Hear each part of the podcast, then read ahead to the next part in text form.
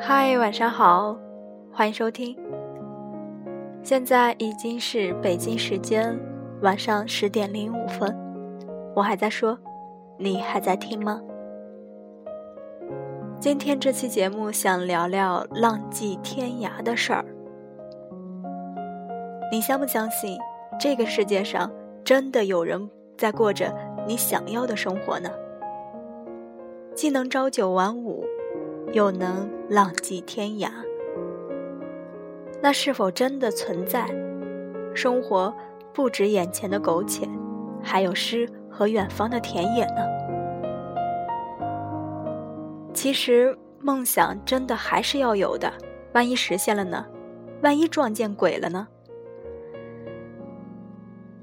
所以今天带来的这篇文章来自李尚龙的《这世上一定有人过着你想要的生活》。这个故事我想从我的一次旅行说起。二零零一年那个夏天，我一个人开始旅游。一天，我到了陕西华阴，天很冷，忽然想爬华山，打了个车去华山后，已经是下午三点。到了华山山脚后，我身上还有一百元的现金，付了钱，师傅疑惑地跟我说：“没见过你这样爬华山的，一个人不带多少钱也就算了，还选这个时候爬。”我说：“那应该什么时候爬？”师傅说：“别人都是晚上爬，第二天看日出，你这样爬到北峰，至少四个小时，连索道都停了。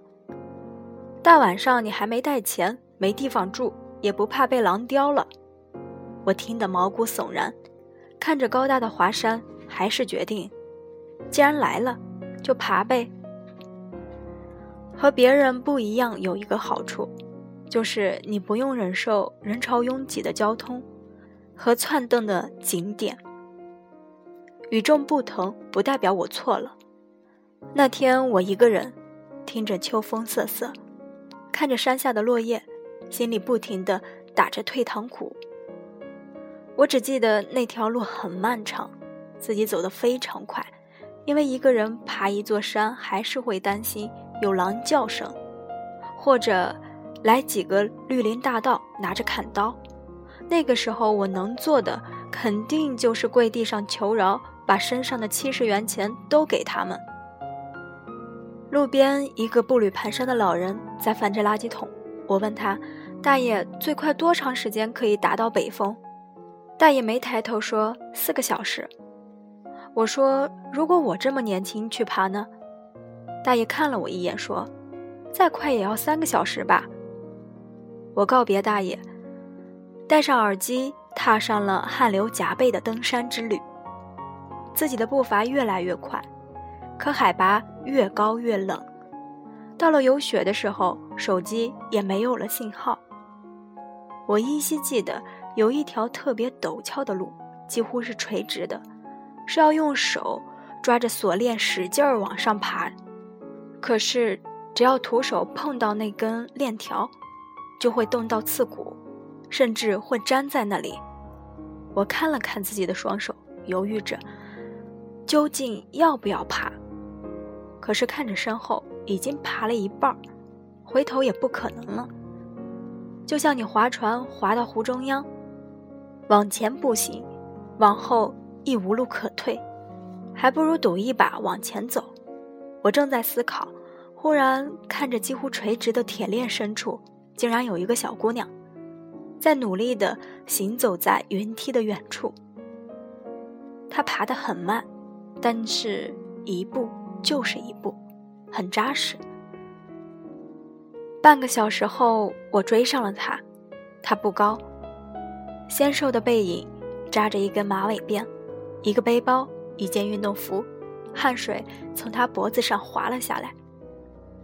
他的手上没有手套。小手冻得通红，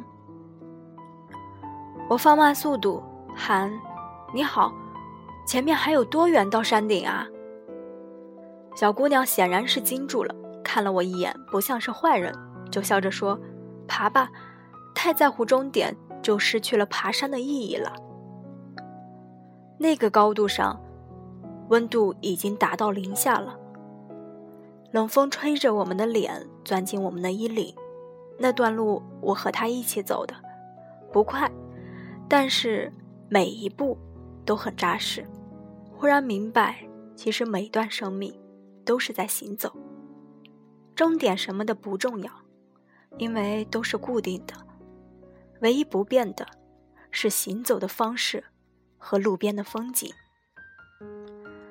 后来我们到了山顶，我算了时间，是两小时四十五分整。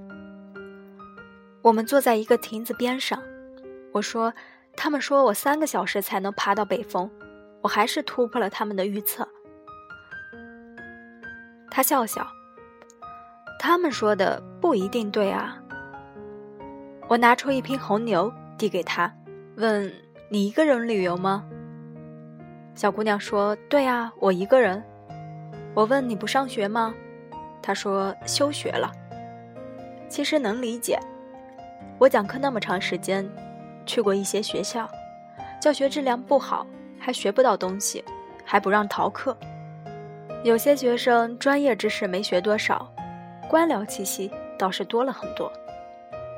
每次我去这些学校讲座的时候，都会有一个小姑娘或者一个小伙儿，指挥另外一个小姑娘说：“你去买一瓶水给这个老师。”我问：“你为什么不买呢？”那人说：“我是他领导。”我叹了一口气，心想：如果我在这个学校上学。还不如做点自己喜欢的事情，别说休学，退学都有可能。我问：“那你是哪个学校的？”可是他说：“我是复旦的。”总觉得这么冷的天不应该有鸟飞过。可是就在那个时候，我分明听到了鸟叫。他笑着问我：“走在半路的时候。”想过放弃吗？我点点头。他说：“是不是发现自己无路可退了，就只能往前走了？”我说：“是的。”他说：“所以，所谓成功学都是假的，所有的成功都是被逼出来的，努力才不一定会成功呢。”我说：“对啊，成功学就像现在对背包客的鼓吹，总有一些人会觉得。”工作不顺就去旅行，却不知道一味的追求浪迹天涯和一味追求朝九晚五是一样的。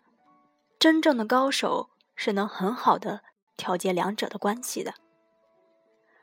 他问：“你是干嘛的？”我说：“我是老师，还是导演、编剧。”我这个人就这样，一讲到自己的经历的时候，就刹不住车了。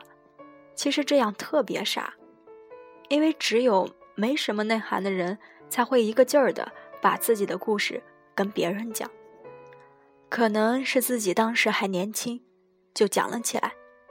我讲到了自己英语演讲比赛全国季军，当老师的时候打分最高，军校立功。可是他听的一直在打哈欠。慢慢的。我讲到了为了追求自己想要的自由，从军校退学，教书一段时间。过两年去美国学导演，他眼睛放着光。他慢慢的说：“去追求自己想要的生活，容易吗？”我说：“你觉得呢？”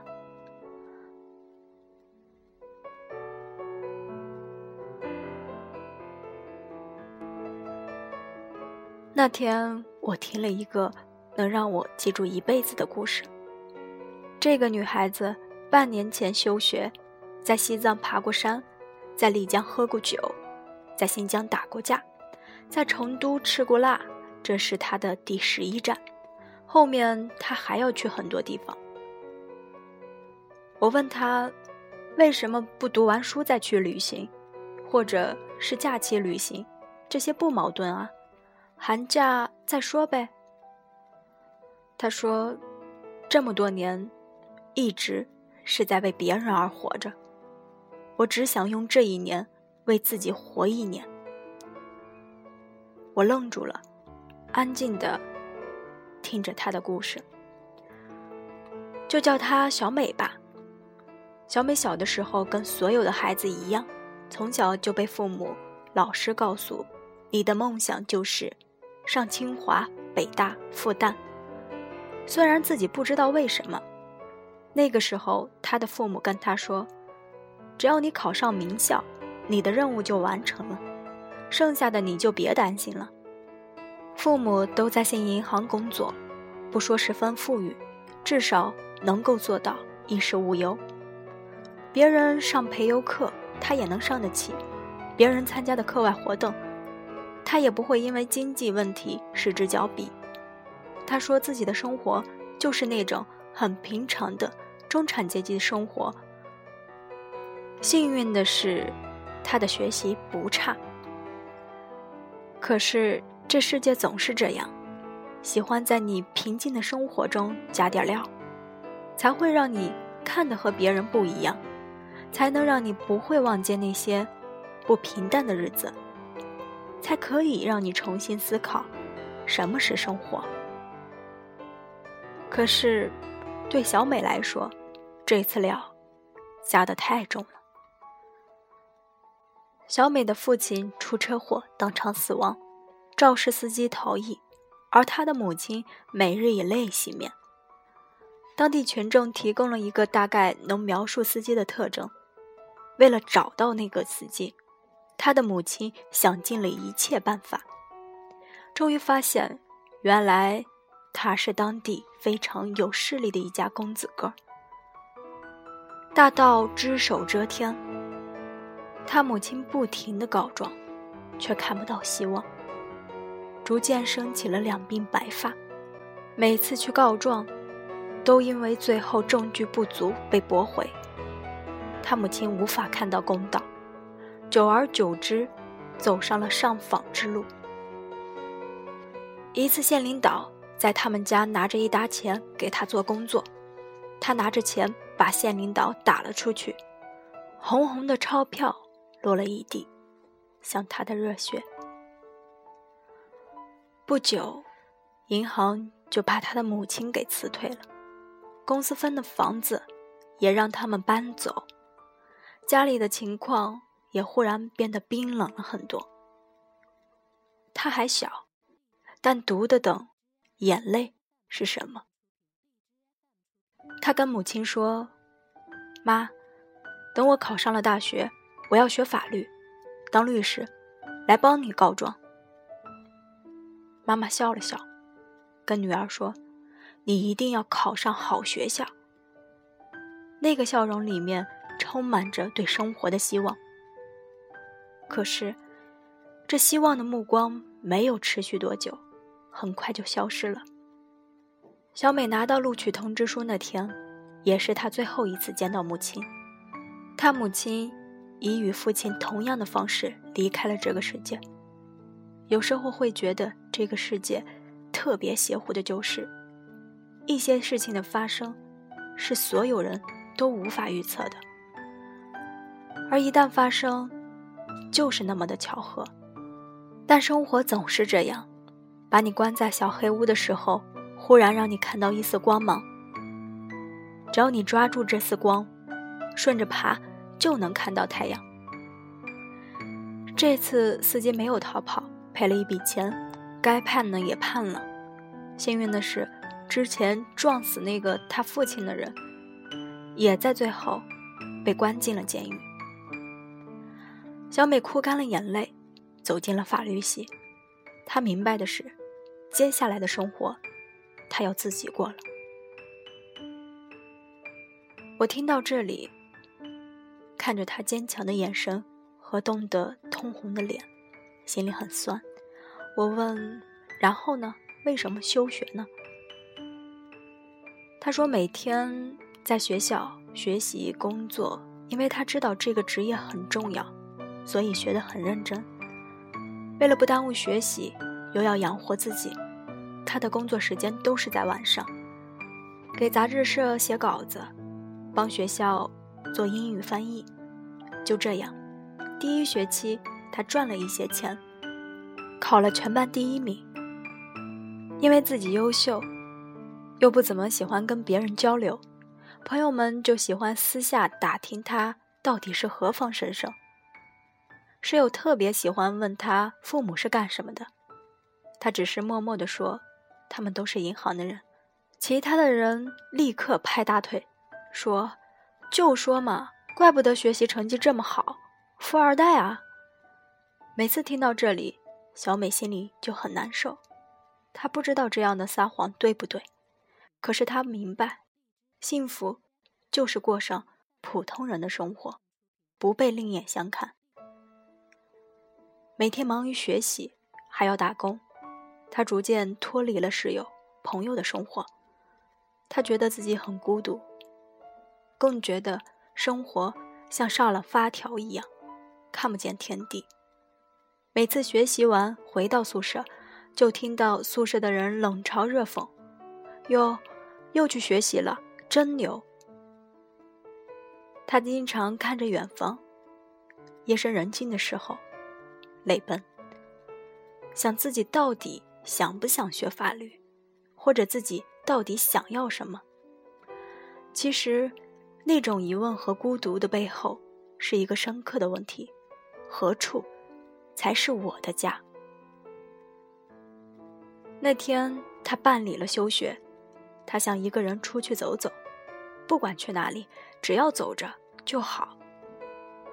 他背上了背包，去了西藏，买了《孤单星球》，查了攻略，出发了。去了那个所有人都想去却腾不出时间去的地方。当他收拾好行囊，准备离开的那天晚上，和室友喝了这辈子的第一瓶酒。那天，他的室友说：“你多好啊，可以去旅游了，做自己喜欢的事情，多幸福。”我其实也特别想过这种说走就走的生活。小美说：“那既然……”是你想要的生活，为什么不去呢？室友说：“我不像你家里有钱，我父母都是农民，等我毕业找一份工作之后再说吧。”另一个说：“我其实也想这样一年，但不像你学习这么好，我还有很多功课要去恶补。休学一年回来啥都没有了，以后还要工作、找男朋友、结婚生孩子呢。”他说完。就继续去看韩剧了。小美笑着，没说话。第二天，她启程，那一路，她的目的是未来和远方。我没法知道她这一路遇到过什么，也不知道她将会遇到什么，就像我永远不知道我的未来会遇到什么。我只是记得那天。在冷冷的北风，忽然，一股暖流到达了心底。我蹲在那里，不知道说什么。忽然明白了，这世上真的有人过着你想要的生活。这生活你也能过。你只需要一点点决心，一点点勇敢，一点点希望，和一点点的相信。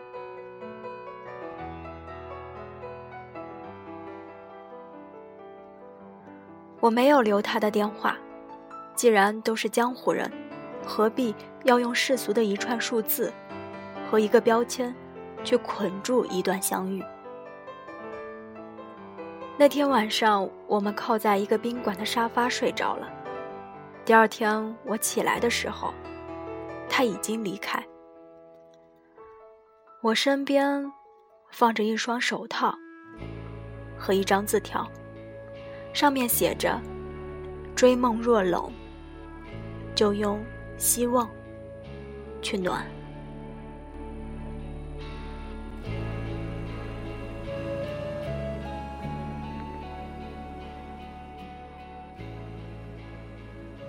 Hello，还在听吗？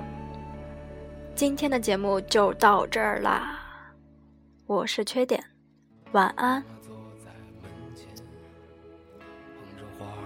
少年，虽时隔多年，记得他泪水涟涟。那些幽暗的时光，那些坚持与慌张，在临别的门前，妈妈望着我说。生活不止眼前的苟且，诗和远方的田野。你赤手空拳来到人世间，为找到那片海不顾一切。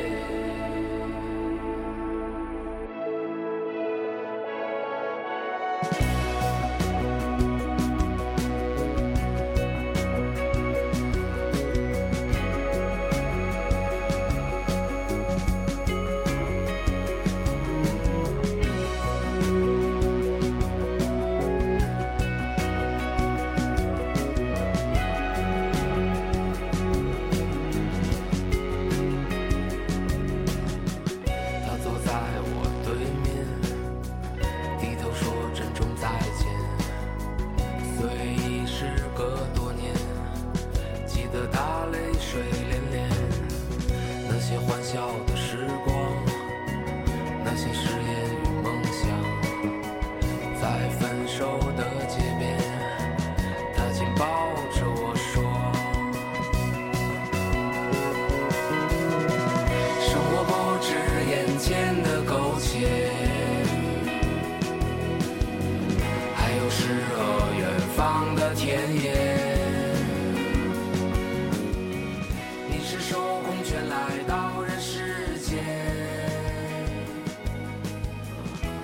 到那片海，不顾一切。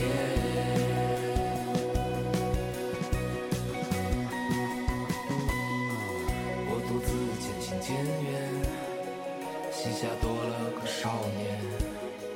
少年一天天长大，有一天要离开家。看他背影的成长，看他坚持回望。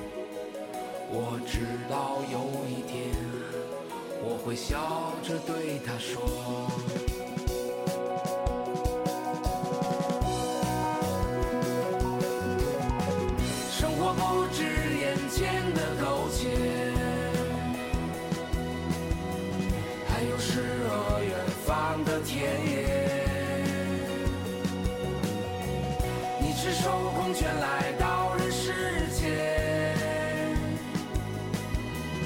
为找到那片海，不顾一切。生活不止眼前的苟且，还有诗和远方的田野。你赤手空拳来到人世间，为找到那片海，